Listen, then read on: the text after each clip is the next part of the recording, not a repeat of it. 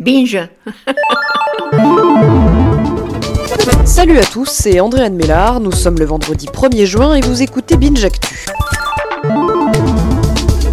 L'info du jour nous présente Amazon, livreur de journal, en l'occurrence l'équipe. Le quotidien fera désormais partie, dès demain même, de la plateforme Amazon Prime Now, service de livraison de produits du quotidien.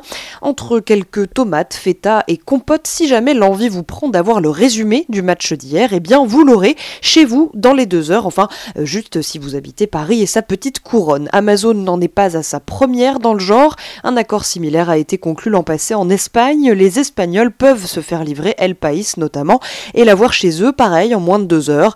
Alors le doute pèse sur la réaction des vendeurs de journaux en France. En Espagne, ils n'avaient pas été super contents, mais avaient obtenu un dédommagement de Prisa, le groupe de presse.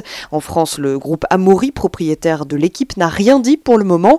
En tout cas, au-delà du coup porté aux kiosques et autres marchands de journaux, c'est tout le système de distribution de la presse géré avec beaucoup de difficultés par Prestalis qui peut s'en trouver réellement bouleversé si jamais d'autres journaux et médias s'y mettent. L'histoire du jour nous emmène au pied de la pyramide du Louvre, le Beau Louvre, plus grand musée d'art et d'antiquité au monde, qui est victime d'une affaire d'escroquerie. Cette affaire, révélée par France 2, c'est en fait tout un système qui permet aux groupes de touristes d'utiliser leurs billets d'entrée plusieurs fois. Alors comment ça marche? Eh bien, des billets valables une journée vendus à 15 euros seraient achetés le matin en grande quantité et réutilisés par d'autres personnes à d'autres moments de la journée. En gros, tous les billets sont ramassés à la fin de la visite de groupe puis redistribués au groupe suivant une employée du musée témoigne anonymement dans le reportage et indique que ce sont euh, souvent des agences en Chine qui organisent des rotations de ce type. Alors un système qui représente tout de même une perte d'au moins un million d'euros pour le musée, ça en fait du selfie gratuit devant Mona Lisa.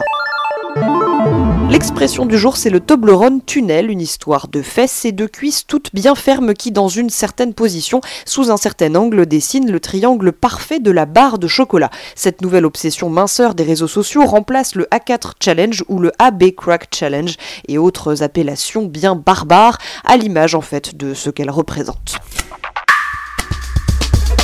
Le son du jour, c'est le dernier Binge Actu où l'écrivain François Bon raconte le bizutage qu'il a subi étant plus jeune et qui a profondément marqué sa vie. Tout le monde doit être égal, que tu sois fils d'ouvrier, fils de grand bourgeois.